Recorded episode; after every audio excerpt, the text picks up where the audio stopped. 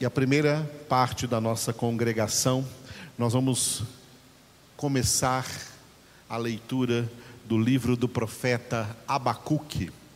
Abacuque, capítulo de número 1. Primeiro capítulo do livro do profeta Abacuque. Aí na sua Bíblia, Abacuque fica depois de Naum e antes de Sofonias.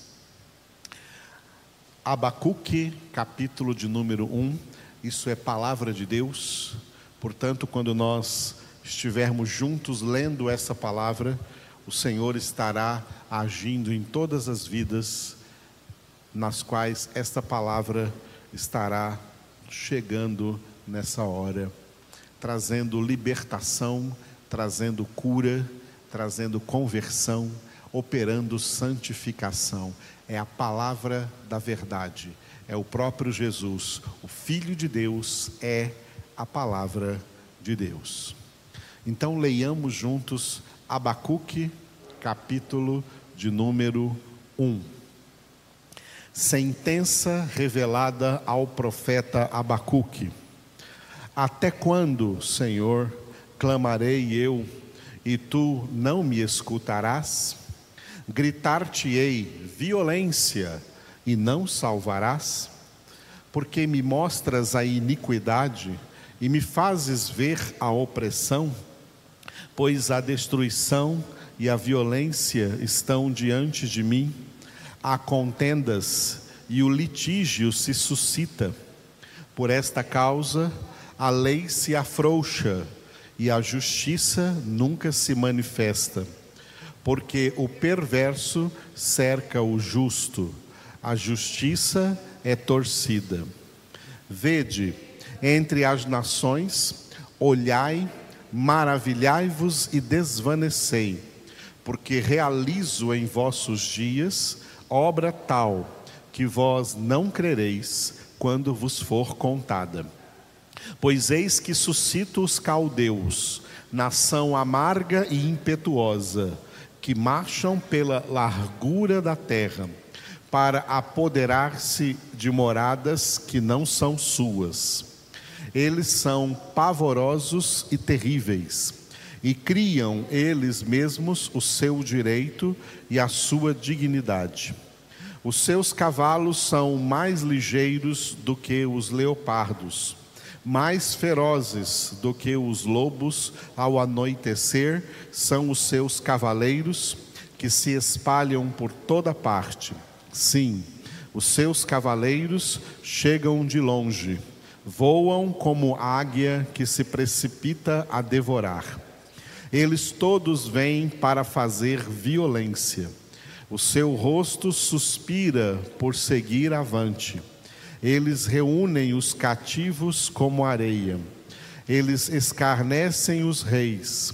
Os príncipes são objeto do seu riso.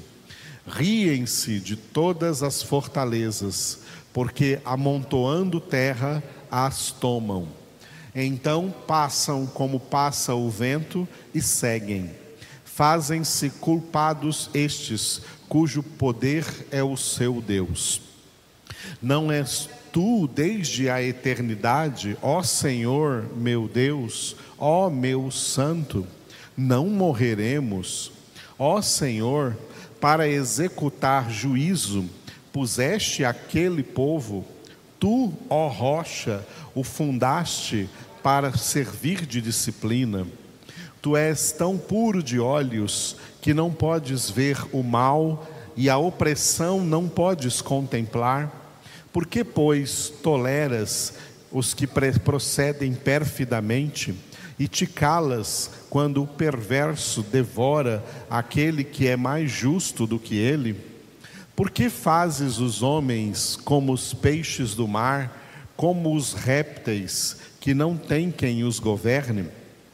A todos levanta o inimigo com o anzol, pesca-os de arrastão, e os ajunta na sua rede varredoura.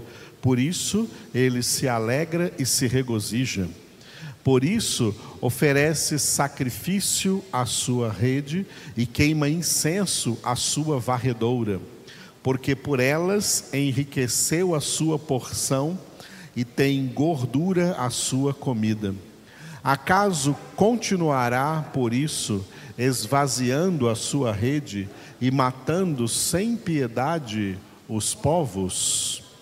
Aleluia! Louvado seja o nome do Senhor por este primeiro capítulo do livro do profeta Abacuque. Primeiro vamos entender a localização desta profecia na história que já aconteceu no passado, antes de Jesus.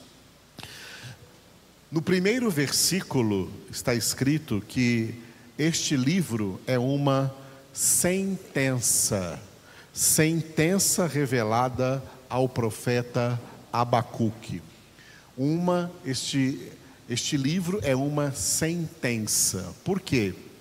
Porque o povo de Judá, que era o reino do sul de Israel, o reino do norte já havia sido destruído pelo cativeiro assírico, pelos assírios, e agora Deus está sentenciando o reino do sul.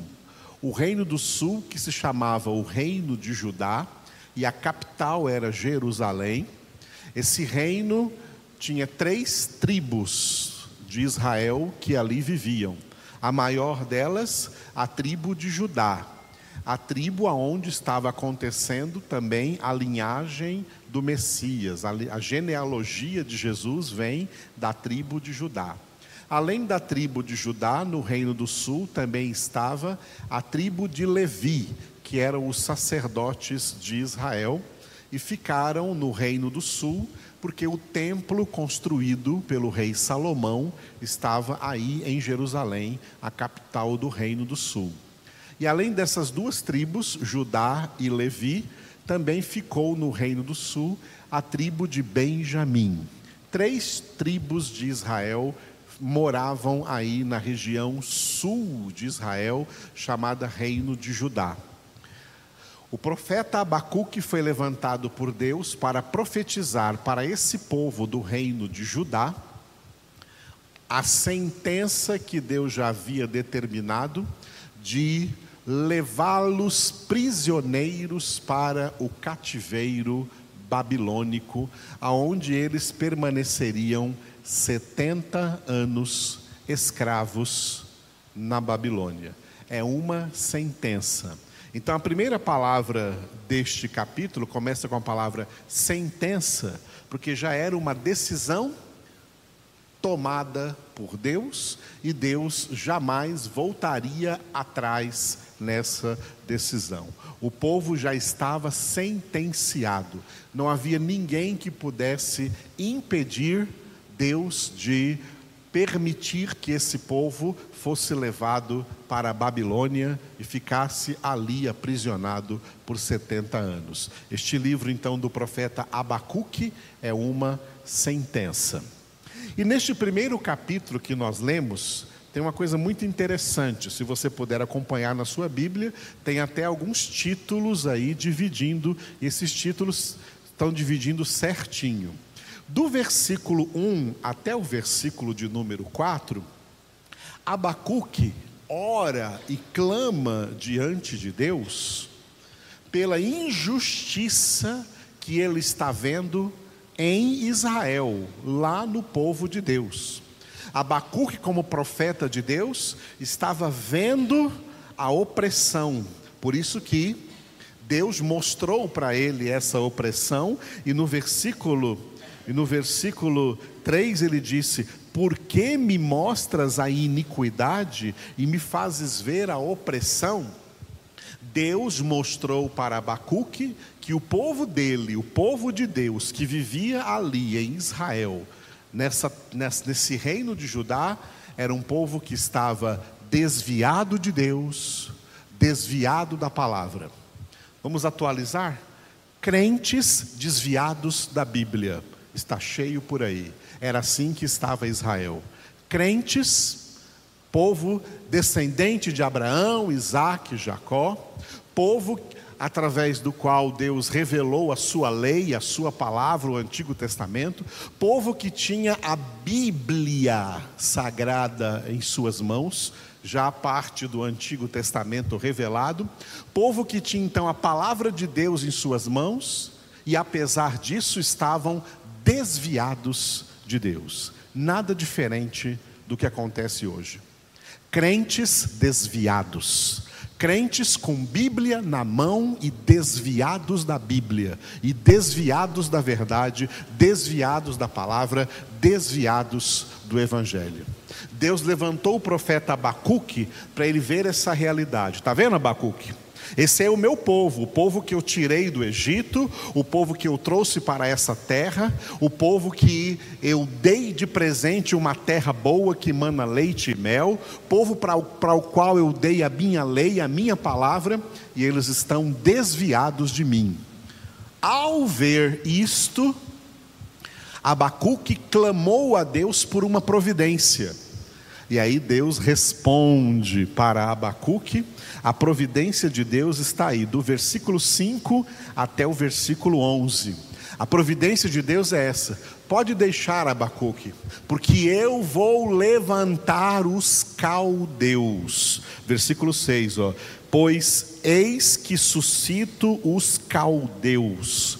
Os caldeus, habitantes da região chamada Caldeia, que eram os babilônicos, para os dias de hoje seriam os iraquianos, seria o Iraque, Deus levantou o Iraque, levantou a Babilônia e o rei Nabucodonosor para levar todo esse povo que estava ali em Israel, prisioneiros e escravos, escravos na Babilônia.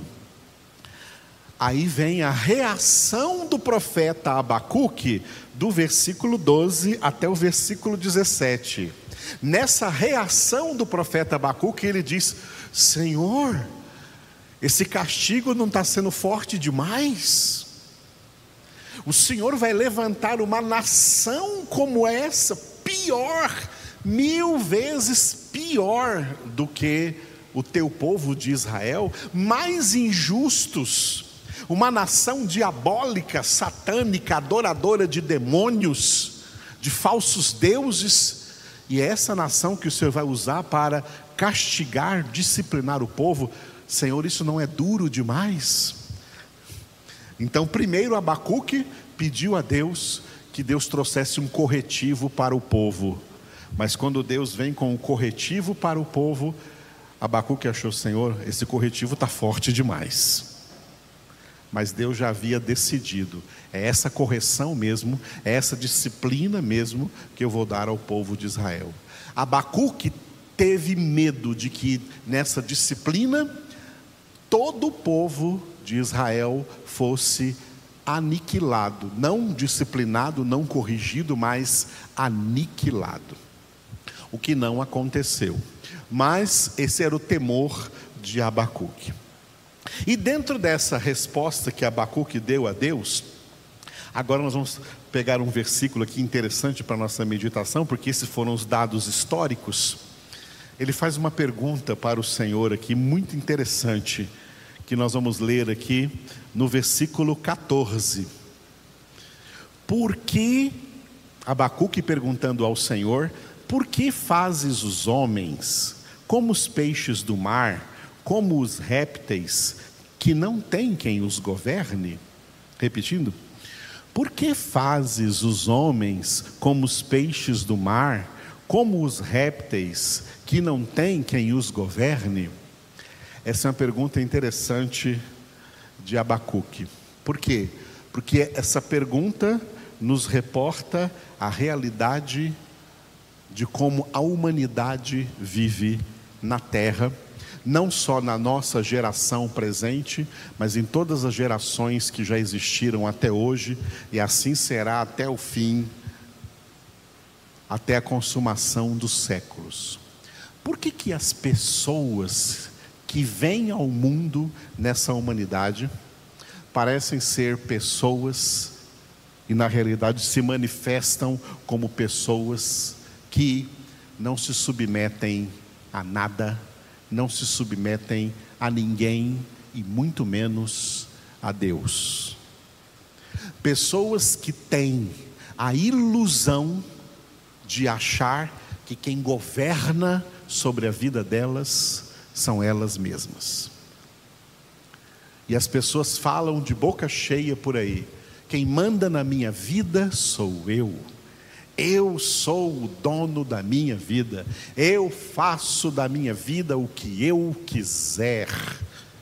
Eu sou o dono do meu nariz. Eu sou o dono do meu corpo. Eu faço do meu corpo o que eu quiser. São pessoas que a natureza humana, desde a queda de Adão, desde que o pecado dominou o homem, são pessoas que não gostam de estar submissos a ninguém, e nós podemos observar isso nos seres humanos desde a sua mais tenra idade, que quando crianças já começam a resistir à submissão aos próprios progenitores, aos próprios pais que dão de tudo para eles, que cuidam de tudo, que providenciam para eles alimentação, roupa, educação, e eles retribuem com desobediência, com rebeldia, demonstrando que não querem estar submissos, como é difícil ensinar até para uma criança o que é submissão, porque já está arraigado na natureza deles serem submissos, não querer ninguém governando sobre eles e quererem sempre impor diante dos outros a sua própria vontade, o que eles querem. Aqui está implícita nessa pergunta que Abacuque faz a Deus, o que nós conhecemos como a síndrome de Lúcifer. Isso foi o que o diabo fez na natureza humana quando insuflou na natureza humana o pecado. Isso é que o pecado fez na natureza humana. Passamos por Naum, estamos agora em Abacuque. Olha como esses profetas foram instrumentos de Deus para revelar nas escrituras sagradas a gravidade do pecado. A gravidade de como o pecado agiu e continua agindo na natureza humana. Pessoas insubmissas. O céu é exclusivamente para quem é totalmente submisso a Deus. E ponto. O exemplo de homem que entra no céu é o homem Jesus, que, como homem na terra, em tudo foi obediente ao Pai até a morte e morte de cruz. Não há salvação fora da obediência à palavra de Deus. E a natureza humana não gosta de obedecer, nem a Deus e nem a ninguém mas em contrapartida, quer que todo mundo obedeça. Faça suas vontades. E as últimas heresias que vieram são heresias que levaram crentes, entre aspas, a pensar que eles podem obrigar a Deus a fazer as vontades deles. Encostar Deus na parede ou determinar que Deus faça o que eles estão querendo, o que eles estão pedindo. Isso é heresia. Deus não é submisso a homem algum. Deus é o único ser que não é submisso a ninguém. Toda a criação foi criada em estado de sujeição para obedecer a Deus. Os que obedecem estarão no céu os que desobedecem estarão primeiro no inferno e depois no lago de fogo e de enxofre, porque fora da obediência não há salvação. Quando Abacuque pergunta a Deus: Por que fazes os homens desse jeito, Senhor? Não, a resposta é: Deus não fez o homem desse jeito. Mas o homem decaiu da maneira gloriosa como Deus o criou e se tornou desse jeito. Pessoas indomáveis, pessoas indomesticáveis, pessoas que não se submetem, pessoas que resistem à autoridade, inclusive a de Deus, e se resistem à autoridade de Deus, quanto mais a qualquer autoridade humana, fazendo do mundo uma anarquia, aonde cada um fazendo o que quer, o mundo está cheio de crimes, de contravenções, de maldades, porque está todo mundo correndo atrás daquilo que ele próprio quer. Quando Jesus até nos ensinou a orar, disse: a nossa oração deve ser essa ao Pai: faça-se a tua vontade. E Jesus chegou a um momento grande de tentação, de provação, onde ele orou corretamente: Pai, não faça o que eu quero, mas o que tu queres. Aleluia. Fique de pé e oremos juntos, submissos à vontade do nosso Deus. Senhor Deus Todo-Poderoso, nós nos colocamos na tua presença em ações de graças ao Senhor, sabendo que só o Senhor é Deus que só o Senhor verdadeiramente tem poder e autoridade, domínio sobre todas as coisas, sobre todo o universo, sobre toda a criação. Purifica-nos, Senhor, de toda insubmissão, purifica-nos de toda desobediência, purifica-nos de toda rebeldia, Senhor. Ensina-nos a ser obedientes, ensina-nos a nos sujeitar completamente ao Senhor, a ser totalmente submissos ao Senhor, expulsa de dentro de nós toda a rebeldia e coloca-nos, Senhor, dá-nos um espírito de sujeição, de humildade, entregues, prostrados diante do Senhor, prostrados diante do Senhor, consagrados ao Senhor, para fazer a vontade do Senhor, não a nossa vontade, para sermos obedientes ao Senhor. Foi por não obedecerem que os israelenses foram levados ao cativeiro, mas até hoje não aprenderam. Senhor, nós queremos aprender de Ti, queremos aprender a obediência. Jesus, ensina-nos a obediência ao Pai, ensina-nos a submissão ao Pai, ensina-nos a em tudo ser sujeitos ao Senhor, obedientes à Sua palavra, porque aquele, só aquele que ouve essa palavra e pratica, é que verdadeiramente estará edificando a sua vida espiritual sobre a rocha. Conduza-nos, ó Senhor, a edificar a nossa vida espiritual sobre a rocha. É o que nós clamamos a Ti, ó Deus. Clamamos não somente por nós, mas por todo o Teu povo espalhado na face da terra. Faça de nós pessoas totalmente sujeitas, submissas e obedientes ao Senhor e à Sua palavra. É o que pedimos em nome de Jesus. Amém.